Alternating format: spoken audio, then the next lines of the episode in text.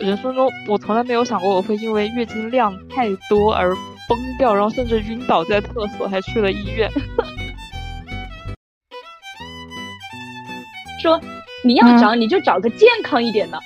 我当时整个人都炸起来了。Hello，大家好，这里是路易十六的电台，我是阿瑟，我是阿秋。今天我们要聊的是每个女生都避免不了的话题，就是月经。我发现有个很奇怪的现象哈，就是月经羞耻，因为我们每个女生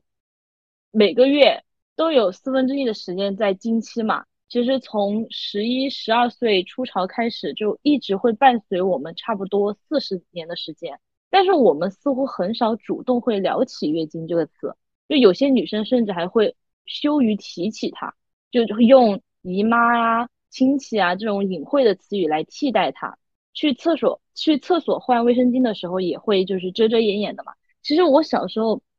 也是这样的，就是。嗯，在学校上上学，然后要去换卫生巾的时候，就会从那那个书包里面，就是掏出来放在那个，就是很快以以以那个迅雷不及掩耳盗铃之势啊，就很快的塞到荷包里面，或者是那种就是呃手兜里面去啊，就是那种很别扭的遮掩动作，你有吗？我小时候应该有，然后现在就是长大了，就是脸皮厚了嘛，也不怎么遮掩了。然后我觉得吧，月经羞耻这个东西，它的成因比较复杂，就是我们周围各种各样的声音都在告诉我们，来月经是一件不太好的事情，就是有点见不得光。你看那个电视里面那个卫生巾的广告，它的那个血都不是红色的，就是蓝色的。我一开始就是小的时候，我都不知道那个是什么东西。嗯，然后嗯，就是像平时过年过节。家里面可能也有点迷信吧，就是如果要烧纸的话，家里那种女性长辈，她们如果是在正好在经期，就会不让他们去参与这种祭拜的活动。还有就是一些，嗯，寺庙里啊，他也会说，就是如果女生正在经期的话，也不允许入内，就经常会遇到这种这样各种各样的状况，就给我们内心就是潜移默化的这样一个。观念吧，就是我来的这件事情，我好像就是不吉利的，就不招人待见，很多东西我都不能去参与。就不光是我自己，就我从我身边的，特别是长辈，就稍微年长一点的女性，她们的这种月经羞耻感可能会更强烈一点。嗯，对，就是你你说的那个上山祭祖不准烧纸这个事情啊，我都是，你知道我是什么时候知道有这么个？习俗恶习陋习的吗？就是 我应该是前两年才知道的，就我以前就没有人告诉我说，就是以嗯月经期不能去烧纸钱，是嗯有一年我们家就是过年的时候在烧纸嘛，然后我妈就说她不能烧纸，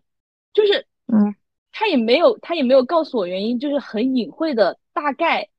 她没有直接跟我说啊他在经期不能去烧纸，反正就是。自己连蒙带猜啊，加一点点那个，就是才知道的。我我二十八了，我才。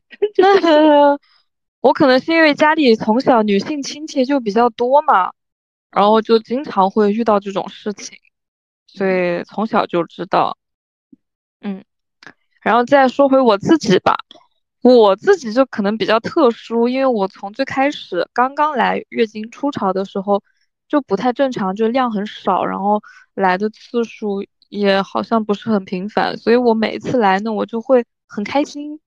然后我就想要告诉所有人我来了，就是 这种很反常的心态，你懂吗？我懂啊，因为我也这样。然后另一方面呢，又很矛盾，因为我确实不喜欢来月经，你就女生懂的都懂啊，你来的时候就是很麻烦。一个，尤其是夏天就很热又很闷，然后冬天呢，它就是也凉了，在里面又会很冷，然后同时你还会痛嘛，然后比较怕冷，然后呢心情也会不好，还会长痘，反正各种各样的事情都找上门，所以也就是不喜欢来月经这件事情。嗯，但但是它就是月经这种东西就很就是很那个是什么？有双面性，就是他不来，你又担心，你又害怕；他来了，你又觉得就是呃，就是身体啊这些都不舒服嘛，然后也心情会很烦。就高兴是因为他来了，就代表我身体是正常的。就我觉得幸好我们不痛经啊，就如果我们痛经的话，就更矛盾了。对啊，对啊。但其实说到就是月经不正常这个事情啊，你要说周围完全正常的人，那几乎就是没有，少之又少。因为您说，呃，来的早一点，来的晚一点，来的多一点，来的少一点，它都属于不正常。对，而且痛经也不正常嘛。对啊，就正你要说这个东西它到底是正常还是不正常，就是太难去界定了。对，我觉得那个月经不调的概念有点太宽泛了，你知道吧？不是你刚对啊，每个人都有月经不调。对，你要算下来就没有没有几个人月经是调的。我当时就就在想，然后就是。嗯，你刚刚提到那个月经羞耻的原因嘛，然后我觉得就是还有一个很重要的原因，就是男性缺乏对月经知识的一个正确的理解吧。而且，但当然这个也是跟小学、学校和家庭的教育有关啊。就是在他们就男女在交往过程中，男生很就经常会忽视女生的感受，就导致女生她自己也会就是因此会产生那种月经羞耻的情况，就。我之前不是有个男朋友嘛，然后我就跟他有，就我有一次经期的时候，我就有点不舒服，然后呢，就是在聊天的过程当中，我就有跟他提过啊，因为那个时候我已经我已经二十六岁了，就是我觉得就是月经这个事情不是说男女之间的一个禁忌聊天话题了，你知道吧？然后我就很直接的说，我就是嗯来月经了不舒服，然后他给我的回答就让我觉得。他很反，他很反感听到这个这个事，你知道吧？他说，反正你呃，你跟我说了，我又帮不到你什么，对吧？然后就是，反正当时那种情况就搞得我很懵逼，因为你至少会说一句多喝热水吧，对吧？就我就不知道我谈了个什么什么男朋友，他也没有说呃很反感就跟我吵架之类的，他反正就是有有那么一点对很不耐烦，对，有你从语气里面就能看出不太耐烦，然后我就。当时就怒了，你知道吧？我我就说，我说那我不跟你说，我跟谁说呢？我痛经我都不能说了吗？我说我知道你做不了什么，但是我就是想要个心理安慰吧，对吧？就是我跟你聊天，然后我们聊到我不舒服这个事情，那你问我为什么不舒服？我说我痛经有什么毛病吗？我就不知道哪里出问题了。当然也幸好是现在分手了啊，分了。嗯，因为你说这个，其实我对于就是来月经和男朋友之间这种关系的。第一个就是让我有深刻印象的，是因为一部电影，那个是叫《前度》，就是阿阿娇跟陈伟霆演的那部电影。嗯，对对对。然后他在那部电影里面就一直在说自己来来月经了，然后不舒服、痛经什么的。我那个时候才第一次知道，就是来月经会对一个女生产生这么多或者说这么重要的影响，然后它同时也会影响。呃，跟男朋友之间的一个关系，因为我自己本身是长期月经不调的嘛，所以我也，嗯，就是对这方面的知识储备有点不足啊，就是我很难体会到女生来月经期间的那种烦躁或者说痛苦，我很少能体验得到。然后这里不得不夸一下我前男友，就是跟跟他在一起的那段时间，是我人生中月经最正常的一段时间。然后一个原因的话，对，就是可能那个，嗯，双方关系比较和谐，然后那个荷尔蒙就上来了，然后对，有来的，对来的，不管是频率呀，还是量，以及那个颜色什么的，都还挺好的。然后他对我，就是他根本都不知道我月经不调这件事情，你知道吗？我 就是他根本就不知道，然后我。嗯，来的时候我可能还会跟他撒一下娇，说我不舒服啊，然后嗯，有一些冷啊，或者是怎么样的，他就会就是还蛮关心的吧，就是也会帮我揉肚子啊，或者说给我买一些好吃的什么的，反正就对我挺好的。然后嗯，有一次就是哇，我人生中我从来没有想过我会因为月经量太多而崩掉，然后甚至晕倒在厕所，还去了医院。因为我我月经不调最严重的一个症状就是我很少，我的量很少。嗯，然后跟他在一起的那段时间，竟然血崩。你的那那个荷尔蒙分泌的实在是有点太多了，你的月经还没有缓过来。是的，是的，就是我，嗯，不得不讲这种事情还是蛮神奇的吧，因为我以前都觉得这个东西可能是我自己本身，嗯，内在的一些，嗯，东西不好，因为这么多年也看了不少医生，中医呀、西医呀也都尝试过，然后。其实都查不出来什么具体的症状，他们就是医生都会讲你要啊保持一个健康的作息，然后心情舒畅，不要呃就是少吃生冷啊、辛辣呀，就是很大概对每个人都是这么一套说辞吧。所以嗯，我都觉得可能是我自己不知道哪里出了问题，因为我的作息跟饮食习惯都还算比较合理吧。嗯。你跟我比起来是合理多了啊！对对，所以到后面，因为啊，就是这种呃男女关系比较和谐，反而让我自己变得就是可能阴阴阳调和了，之后就正常了。然后后面分手了之后又不正常，所以我现在开始就是有一点相信，就是有些就是呃月经不调这件事情，它不一定是因为你自己本身哪里就是做的不好。它可能就是需要一些外界的刺激，或者说呃一些心情啊、精神上的因素给你带来的一个影响。对，我觉得月经不调真的是一个多方面的因素吧。我自己不跟你差不多嘛，我是这两年才调好的，对吧？然后我是从高中开始就不调，其实初初中初中可能也不调，但是因为记忆没有往那么深深远的去，那个时候对月经这个概念就是。没有说你要去记记录它的周期什么的吧，然后高高中的时候就发现它来的那个频率有点太低了，就差不多半年来一次吧。但是因为那种嗯，因为高考啊、学习啊这些也一直，而而且还有一个就是月经羞耻的问题，你知道吧？就不敢，或者是不好意思跟家里人说啊，我好像有几个月没有来月经，然后怎么的，你要不带我去看一下什么之类的，嗯，也不敢说，但。呃，然后我妈也可能属于一个比较粗线条的吧，她至少不会在那个垃圾桶里面去看我有没有每个月都用卫生巾，你知道吧？就有阴阳。然后，然后后来就，呃，到高中毕业了，然后就我就跟他说了，说了，嗯，反正他就带我去那个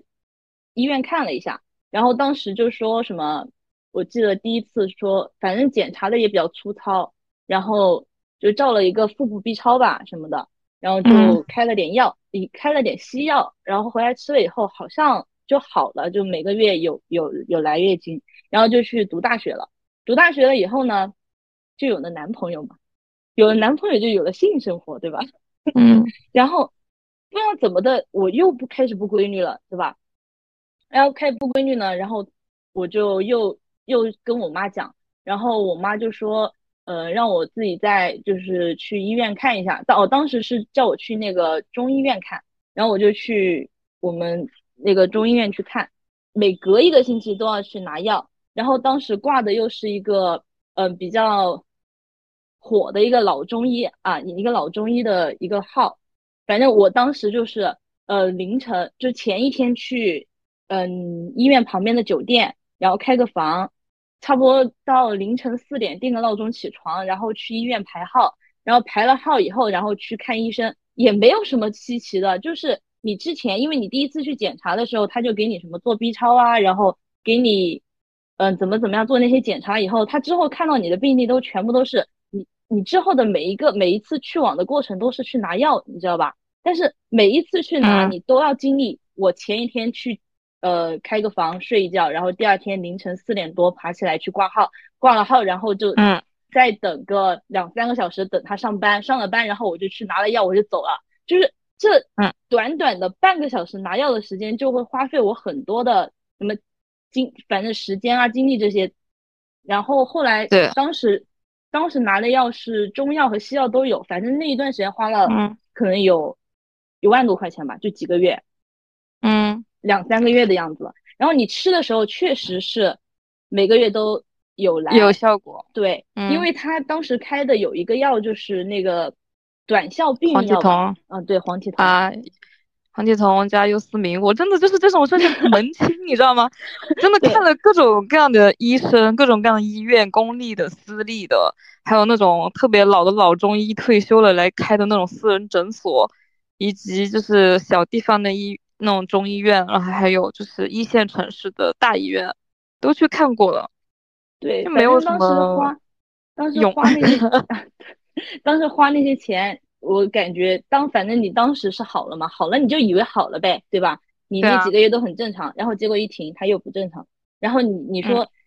我我当时就有点不太相信那个中医院中医院了，然后我就也没去了，也就嗯。随便了，反正就是很佛系。本来我对那个月经这个事情就还算佛系吧，没有说啊嗯。我我不来月经我就很对，非常焦虑的的那种的，嗯，对，没有，没必要，因为你越焦虑，它越不来，对，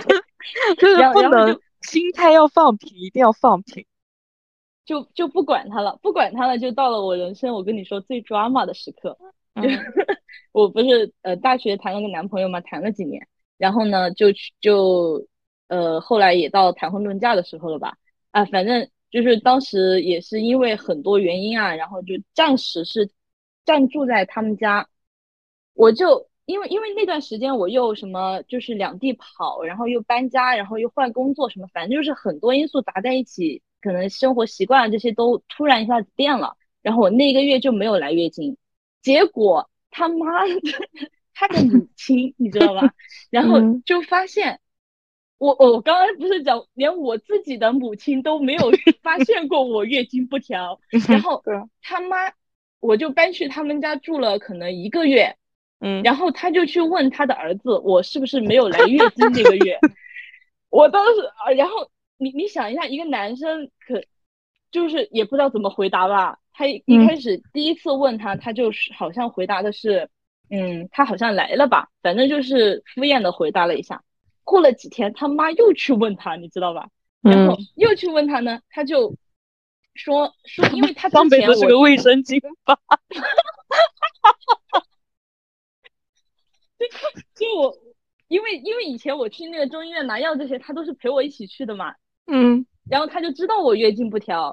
他嗯妈一直问他，他就说我之前有一点不调，然后就是去反正看看过医生，也差不多治好了吧，大概就这么回答的。然后他妈就急了，你知道吧？嗯就开始就到处去帮我问那边他们那边有哪些医院，然后治得嗯好的，然什么的，就叫我去看。他倒是也没有给我出钱，你懂吗？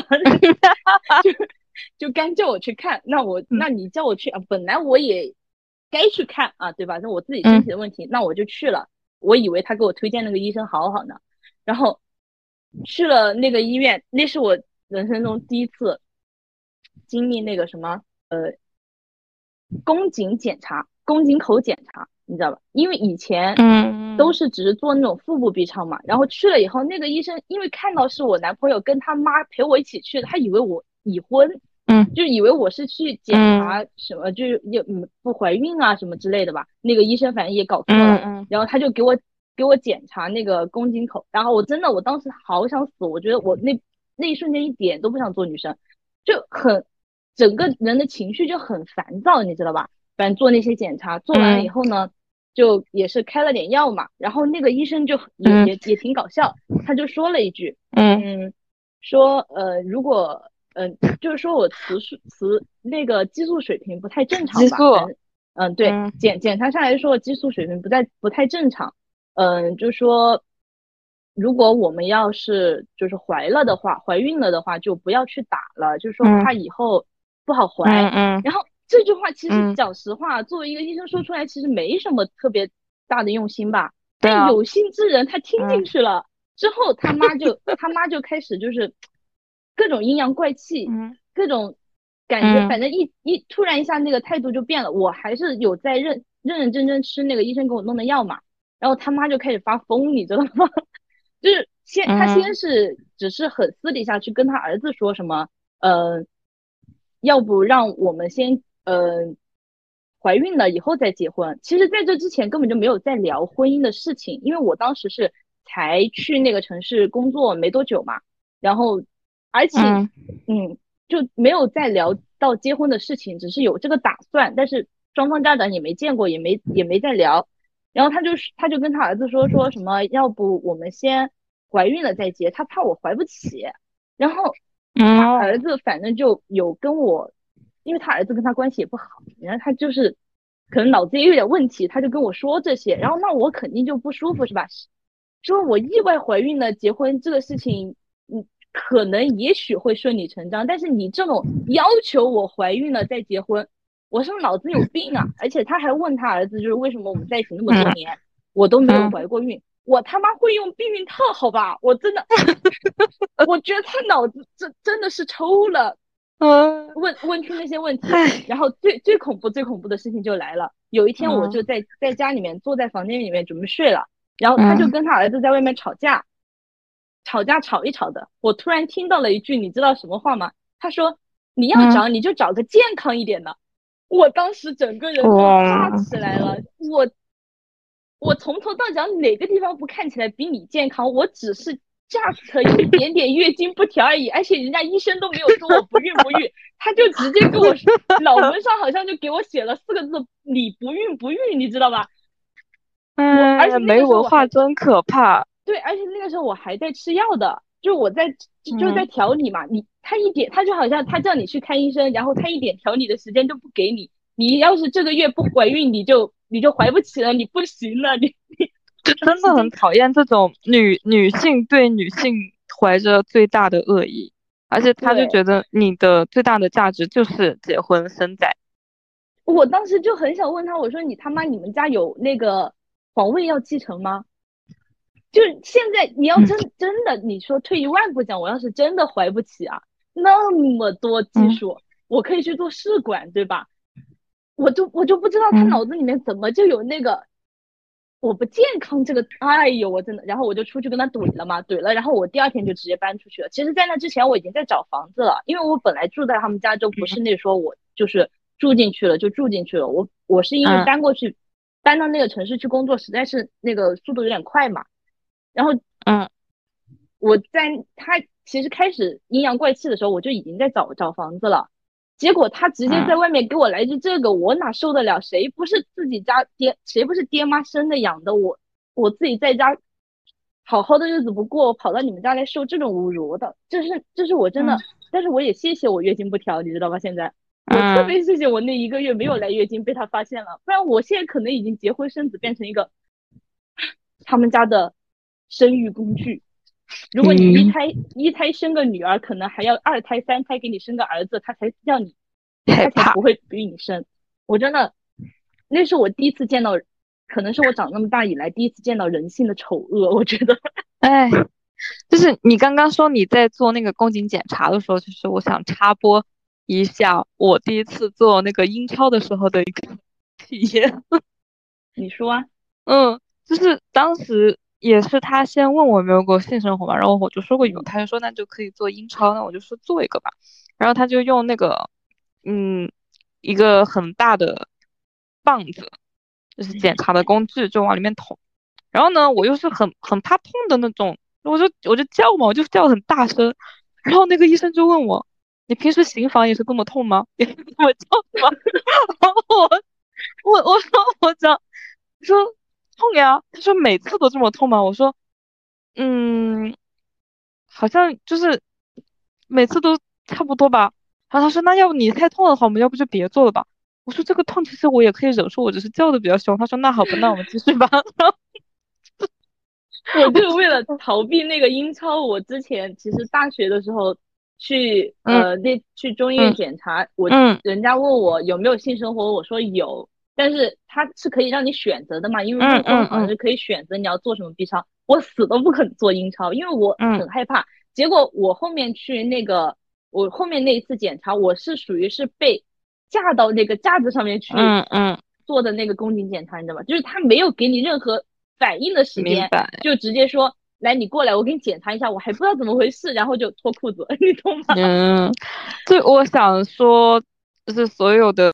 呃姐妹，就是如果自己身体有一些异样的话，还是优先选择去医院，该做什么检查就做什么检查，不要害怕。其实，对，虽然就是凭良心讲啊，我们自己做之前也还是会有很多担心啊、忧虑啊，但是如果是去正规医院的话，其实都还好。那个过程就是体验一下，最终还是为自己的身体健康负责任嘛。嗯，而且是不要因为一些羞耻或者说害怕去隐瞒、去拖延一些病情，最后越拖越严重。是的，而且那个第一次是属于那种未知的恐惧，然后其实你经历过了以后，我现在其实每每年自己都会去做那个妇科检查，就是，而且我我到现在我都不懂啊，那些体检的医院为什么每一次都要在体检报告上面写一个未婚女性呃禁止做复检。虽然说你要做，他还是准你做，你知道吧？你可以选择做，但是我不知道他为什么要在体检报上写写个那个。我一个未婚我有性生活的女性去做个妇科检查，为我自己的那个健康考虑有什么问题吗？还禁止做？我每次看到那句话我都很生气。对，因为我也没做过，所以我不知道。就如果现在在听我们节目的小伙伴，有呃妇科方面的医生的话，可以解答一下我们的这个疑惑。对我真的很疑惑。就你选你你要做，他又能让你做，但他非要写个那个在那个地方看着挺膈应，真的。我每次去我都要 diss，我自己心里面 diss 啊，我没有说出来，在人家医院还是不太敢直接 直接说那种。嗯，说到那个心情会改变一切的，我从他们家搬出来以后，第二天我就来月经了。我跟你讲，真的真的是快，因为我一搬出来，然后我就刚好去出差了，然后出差。就我在我没想，我从来没想过，我当时出差又发现我来来月经了，我马上跟我那个同事姐说，我说你有没有卫生巾？我来月经了，我根本没有准备。然后我就马上真的非常重要，我就马上发发发微信给我的朋友们，我说天呐，朋友们，因为我我在他们家的遭遇大家都知道啊，我就马上发微信给我朋友们，我来月经了，我一搬出来我他妈就来月经了，我真的，他们家那个地方真的有有有毒有问题，晦气。心情真的是最重要的，你知道吗？因为我尝试了这么多的，就是治疗方式之后，我最近遇到了一个非常神奇的事情，嗯，就是我遇到了一个高人，也是我同事推荐我去的，然后他通过就是仅仅按摩的手法来帮我调理身体，因为我觉得他说的挺对的，他就是告诉我说我的身体没有问题，我不缺什么也。就是气也不需不需要补什么，不需要吃什么东西。他说我只需要保持心情的舒畅愉快。就是我因为性格的原因，可能积攒了很多的话都不往外说，很多情绪不外露，然后呢那些怨气就慢慢的积淀在心里，然后他就把一些通道给堵住了。就类似的话，我其实之前在另外一个医生的。口里面也听到过，然后他说呢，我也就认。然后他在给我按肚子的时候啊，就是会特别痛，因为我其实那天跟另外一个朋友一起去的嘛，另外一个朋友他就是痛的，他就没感觉。然后我痛呢，也不是说身上的某一个肉或者说某一个位置在痛，他就是感觉有一个气流在我体内，就是憋的痛。然后我。通过按了这么多次，我自己总结了一下，就是他最开始给我按的时候，我是觉得肚子里有一股气流，呃，不是，是水流，就是像自己像一个热水袋一样的稀里哗啦的。然后他在按的时候，就感觉是一泡水在里面滚来滚去。然后后面按了几次之后，那个水的感觉就没了，现在就是剩着一股气，然后就会感觉是里面是胀的。然后有时候呢，会有一些。经络在跳动的感觉，他就说那个就是堵了，就是像那个水流过一片地，如果它呃中间是有一些沙子或者是有一些障碍物的话，那个水就是会越过它，就是有一个水泡，或者有一个像哦那个叫什么水流是越过去的嘛，所以那个跳动的感觉就是这个感觉，我觉得就是描述的很神，然后。我自己也能够很清楚的感受到体内的一些气流的变化，包括它在按压的过程中会有很明显的暖流流过我的身体，而且是越来越明显，越来越面积越大，所以我觉得就是在他给我按摩的这个过程中，我是真的整个人气色变好。然后我平时的话，呃，会有一些肩颈问题啊，也都没有了，就是感觉整个人非常的轻松畅快。虽然我现在在他的这个调理过程中还没有呃来月经哈，但是我觉得这个结果已经不重要了，就是在跟他的这个交流，就是通过身体的一个交流，然后我了了解了更多关于我自己。身体的秘密吧，嗯嗯，而且这个医生他最好的一点就是说他不会去评价我，他不会说啊你为什么就是不愿意把情绪表露出来，然后造成你自己那么毒，或者说你有一个什么不健康的呃生活习惯，然后你年纪轻轻的就这么严重这么淤堵，然后这么久都不来月经，他从来就不会去评价这些东西，他只会。嗯，就是默默的去帮我疏通身体上的一些畅快，然后跟我讲就是要保持一个愉快的心情这样子的，所以我觉得在跟这个医生按摩或者说聊天的过程中都是还蛮舒服的、愉悦的。对对对啊，而且他一些很朴实的、简单的话语，其实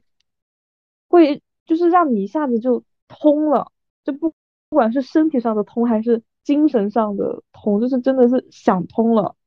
然后就是很多东西就迎刃而解了。我真的不是在就是打广告，因为这个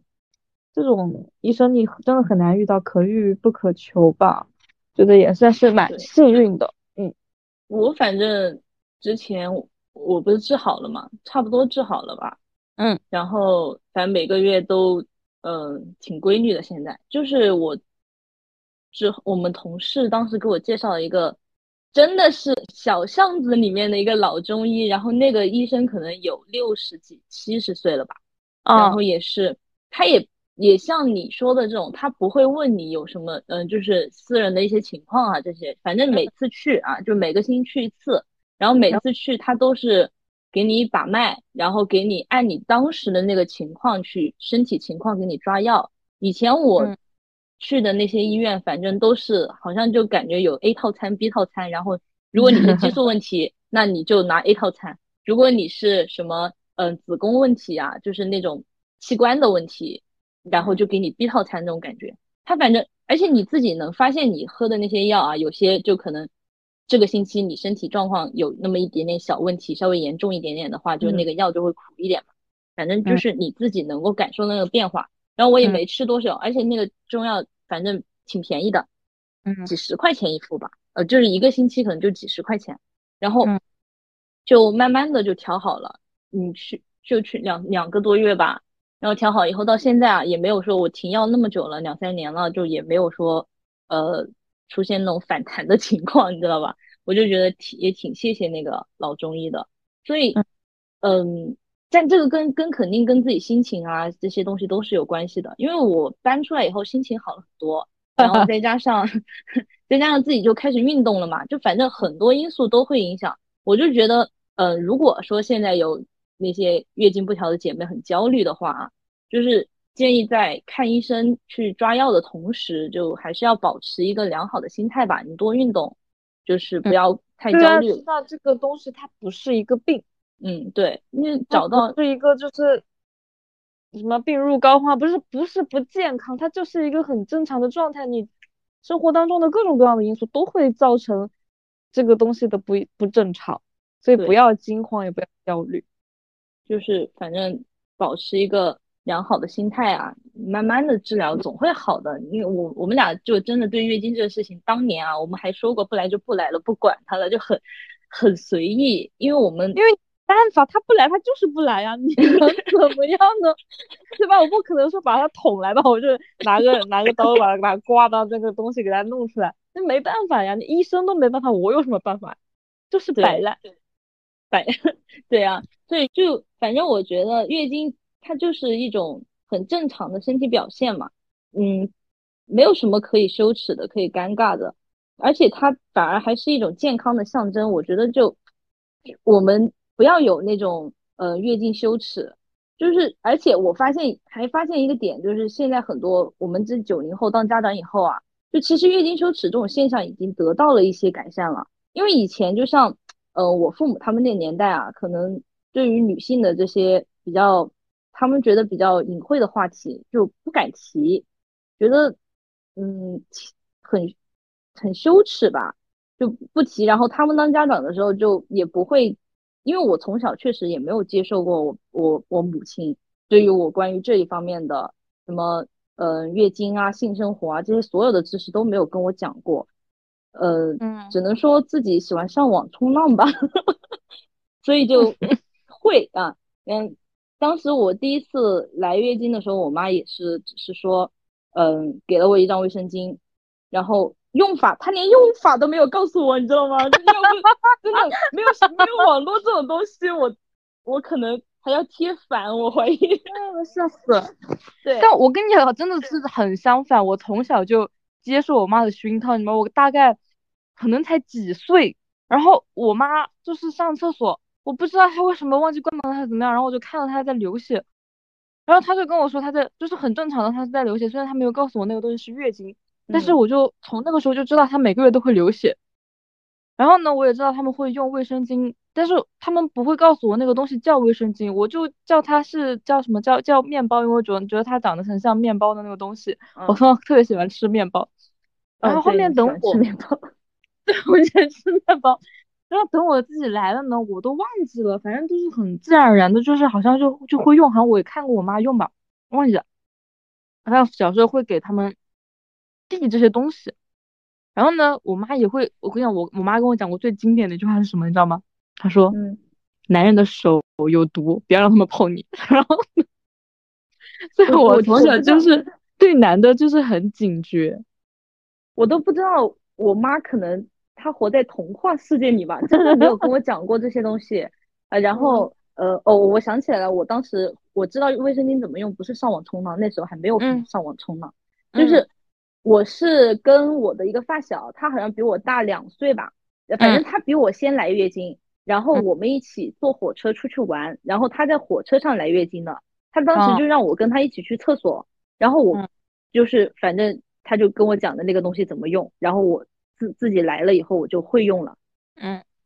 反正我妈是没教过我，我妈也没有跟我说过什么性生活，我妈也没有跟我说过什么男人的手有毒，但是我确实啊。嗯，呃，也没遭遇过这些啊，只能说我妈的那个童话世界好像她的屏障有保护到我一点点。像我们那种九零后当家长了以后，已已经得到一些改善了嘛，就是我们自己经历过，所以我们懂得你应该要告诉你的孩子这些正确的知识，对吧？就是生理现象，然后也要告诉他们怎么去规避一些伤害，而不是像我们小时候那样，就是你上个那个什么生理课，呃，上个什么。健康课以前是叫健康课吧？嗯，健康课一到那一页的时候，老师哗哗哗的给你划走，真的一，就就说啊，就就就这个东西，然后就呃，反正女生也有生理期，人男生也怎么怎么样，然后就走了，多一个字他都不会讲的。那那那反正那两个那两页放在那个地方，就好像是圣经不能翻阅的那两页，你知道吧？就很很恐怖。以前就是很敷衍了事，老师家长老师也不说，家长也不说。对啊，所以我觉得。啊啊！所以我觉得要消灭月经羞耻这件事情，不只是父母和家庭的责任，还是社会的责任。然后媒体跟学校都都要肩负起这个责责任来，就是说我们在媒体平台上去宣传一些正确的生理卫生知识，不管是月经相关还是两性关系相关的。然后我们的课本，我们学校的教育也要教给大家正确的一个两性观念去。比较嗯客观的去面对自己的青春期的一些变化，然后当你正确的认识了这些变化之后，你才能够以一个比较良好的心态去面对它，才不会有什么羞耻心啊，或者说你觉得这个东西是一个比较罪恶的不好的东西而去隐瞒它。好了，那我们这一期播客就聊到这里啦。希望能给正值青春期、羞于月经问题的姐妹一些勇敢，希望能给苦于月经不调的姐妹提供到一些解决方法，更希望能够给所有的女生一些敢于做自己的勇气。我是阿瑟，我是阿秋。我们下期再见啦，拜拜拜。